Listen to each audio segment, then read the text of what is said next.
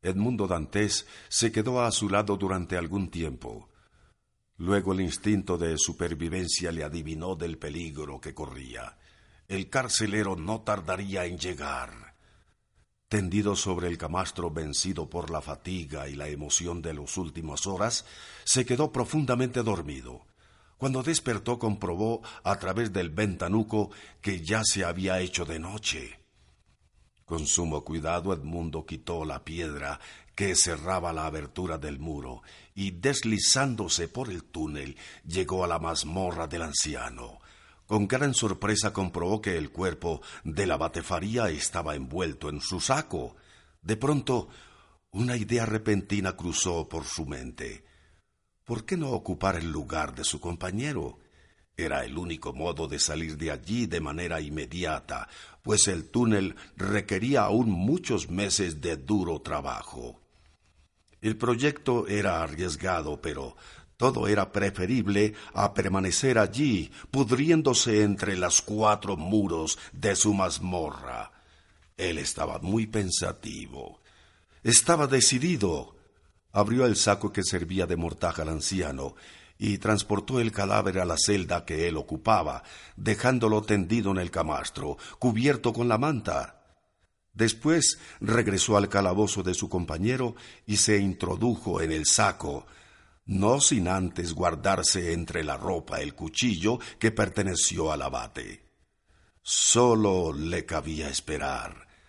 Al amanecer entraron dos hombres en la celda y llevaron lo que ellos suponían fúnebre carga.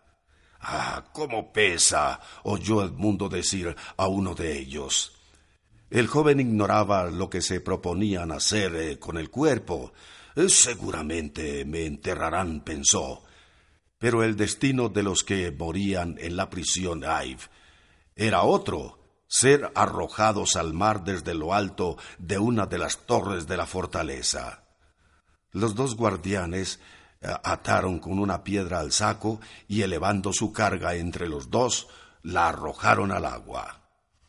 Durante un tiempo que le pareció una eternidad, Edmundo Dantes tuvo la sensación de moverse en el vacío, Luego bruscamente se produjo un choque.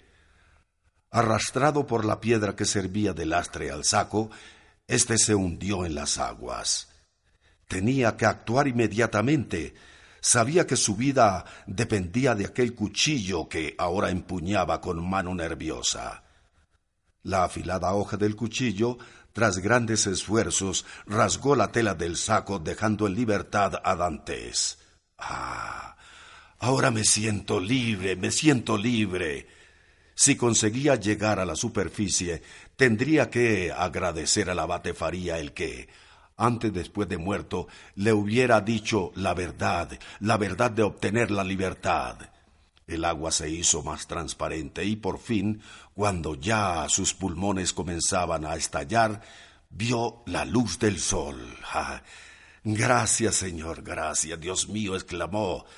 Todavía respirando de forma entrecortada, Edmundo miró a su alrededor. Qué sensación tan agradable la del sentirse libre. Su sufrimiento había terminado. Durante un buen rato permaneció allí flotando, gozando de aquella placentera emoción. Solo puedo encontrar la salvación nadando mar adentro, pensó. Por otra parte, los guardianes de la prisión no tardarían en descubrir su estrategia, pues eh, disponían que sólo podía alejarse de allí mientras ellos buscaban por toda parte. Pero no me dejaré atrapar, dijo. Eh, prefiero la muerte que volver al cautiverio. Nadó hasta no poder más hacia mar adentro, ya llegando casi a la orilla. Al llegar la noche, su dolorido cuerpo empezó a sentir los efectos del frío y le invadió una traidora somnolencia. No, exclamó. Eh, si me detengo estoy perdido. Debo seguir, debo seguir adelante. Al alba, cuando ya estaba al borde de la desesperación, vio algo que al principio pensó que se trataba de un espejismo. Ah, un barco. Dantes levantó un brazo y lo agitó en el aire mientras gritaba con todas sus fuerzas ¡Socorro! ¡Socorro! De pronto, desde el puente del velero, un bozarrón exclamó ¡Un náufrago a estribor! Poco después, puesta la embarcación al pairo, una chalupa acudió al rescate. Estaba salvado. Una vez a bordo, Edmundo Dantes fue conducido a un camarote y atendido debidamente. ¿Está usted bien? Pues eh, yo naufragué en un barco. Iba en un barco que naufragó, mintió el joven. Eh, nos sorprendió una tormenta. Ay, solo se salvó usted. Eso me temo. Su aspecto es un poco extraño, le dijo. Sí, el capitán del barco. ¿Lo dice usted por la barba, señor capitán? Sí, Edmundo Dantes intentó sonreír. Una vieja costumbre, dijo. Eh, paso meses enteros sin afeitarme. Mm. Le observó con marcada curiosidad el capitán del velero. Si les falta un tripulante, pues eh, yo aventuró Dantes. Eh, ¿Qué quiere decir? El capitán eludió la respuesta, preguntando a su vez ¿Es usted una persona honrada? Bueno, yo creo que sí, pero tal vez usted lo dude. Se echó a sonreír su interlocutor. Bien. Ahora tengo la impresión de que puedo fiarme de usted. ¿Y por qué? Porque nosotros tampoco estamos en muy buenas relaciones con la justicia, amigo.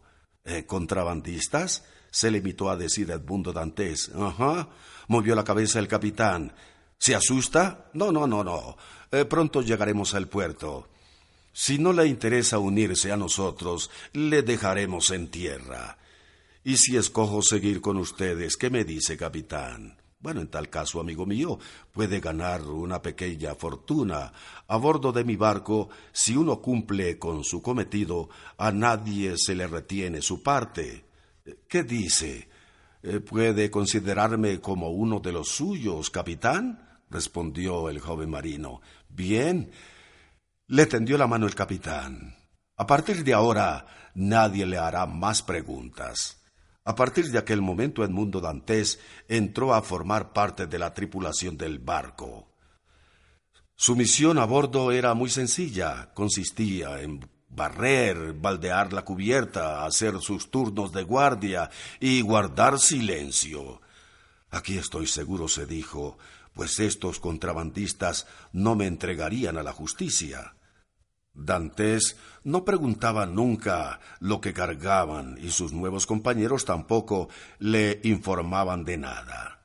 Discreción, esa era la consigna, únicamente. Cada mes se recibía puntualmente su paga. Apenas gastaba y por lo tanto sus ahorros iban creciendo. Sin embargo, no había olvidado el tesoro que, según el abate Faría, le esperaba en el islote de Montecristo. Paciencia, se dijo. Ya llegará mi oportunidad. Y pasaron los meses. Un día en uno de los puestos, Edmundo Dantes se despidió del capitán y de sus compañeros de tripulación, abandonando el barco. Una semana después ya tenía lo que necesitaba, una pequeña embarcación, un pico, una pala, ropa nueva y algunas provisiones. Después de orientarse, Dantes puso rumbo al islote de Montecristo. Al cabo de varias horas de navegación, facilitada por la vela de que iba provista la lancha que había adquirido, el islote de Montecristo apareció ante sus ojos. ¡Ah! Ahí está, exclamó. Tal como había dicho el abate Faría, la pequeña isla rocosa parecía un nido de gaviotas hecho sobre las aguas. ¿Contendría ese nido en su interior el fabuloso tesoro? Su emoción fue aumentando a medida que el islote se perfilaba entre la bruma. Al llegar a la orilla, inmovilizó la barquilla y saltó a tierra provisto del pico y la pala, y algunas provisiones. Miró a su alrededor, pero no vio a nadie. No se escuchaba ningún ruido, salvo la de las olas que se estrellaban contra los islotes. Mm, consultó el plano. En el pergamino figuraba la situación de una cueva, allí entre las matas. Además, aunque encontraba la cueva, ¿quién le garantizaba que la existencia del tesoro fuera algo real y no la fantasía de un pobre viejo? No, dijo a sí mismo. El abate Faría no estaba loco, pero ¿y si alguien se le había adelantado? ¿Qué pensaría? Al pensar en el abate Faría, recordó también a su padre, al que había tenido que dejar en Marsella hacía ya catorce años. Seguramente ha muerto, murmuró Edmundo. Guiado por el plano, el solitario islote de Montecristo encontró por fin lo que él buscaba. La entrada de la cueva estaba medio oculta por unos matorrales y, según pudo comprobar, la abertura se hundía en la tierra. Dantes descendió con cuidado hasta llegar a una caverna de mayores dimensiones. Su desencanto fue total. Allí solo había piedras, piedras desprendidas del techo con el paso de los años. Bien, se dijo, hay que cavar. Edmundo, tomando el pico, empezó a cavar con la mayor energía. El pico producía un ruido sordo al abrirse camino entre el suelo de la cueva. Ah, pero de pronto Dios mío, exclamó, notando que el corazón le daba vueltas en el pecho. Creo que el pico ha tropezado con algo. ¿Eh? Conteniendo la emoción, sin embargo, Dantes quedó tranquilo. Después fue separando la tierra que cubría el objeto metálico con el que había tropezado el pico. Sí, allí había algo, un arcón. ¡Ah! El tesoro. exclamó. Se arrodilló y ahora con las manos terminó de quitar la tierra hasta que el arcón emergió como un corcho en el mar. Utilizando de nuevo el pico, forzó la cerradura hasta conseguir abrirlo. Edmundo Dantes se quedó estupefacto. Allí estaba. El abate Faría no le había engañado. El interior del cofre estaba lleno de monedas de oro, joyas y piedras preciosas. ¡Ah! Es un tesoro inmenso. Sí, seré rico tomó un puñado de monedas y luego las dejó caer lentamente. Cuando se serenó un tanto, volvió a empuñar el pico y siguió cavando. Alborozado, descubrió la existencia de otro cofre con un contenido casi idéntico al primero. ¡Oh, Dios mío! Dios mío! ¡Hay otro tesoro! No sabía si reír o llorar. Era rico, inmensamente rico podría adquirir todo lo que se le antojara, palacio, barcos, una flota entera de barcos. De nuevo, voy a ser alguien en el mundo, murmuró. Alguien rico y poderoso. Pero ya no soy el mismo de siempre. No voy a utilizar mi antiguo nombre, dijo Edmundo Dantes. Él murmuró. Sí, tenía que adoptar una nueva personalidad. Sí, regresar a la vida con un nombre nuevo. Sí, ya está, exclamó. A partir de ahora seré el conde de Montecristo. Si la justicia buscaba todavía el mundo dantés, no lo va a relacionar jamás con el hombre que había adoptado una personalidad tan distinta. El destino tras ensañarse con él durante catorce años, le ofrecía ahora, a modo de compensación, una nueva oportunidad. La libertad, la vida y la fortuna le estaban esperando. Pero también se dijo a sí mismo, la venganza. Edmundo Dantes, convertido en el conde de Montecristo, paseó su nueva personalidad por todos los países.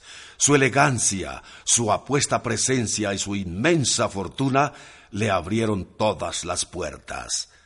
Todos se inclinaban ante él, y las personalidades más influyentes se disputaban el privilegio de admitirlo en sus salones.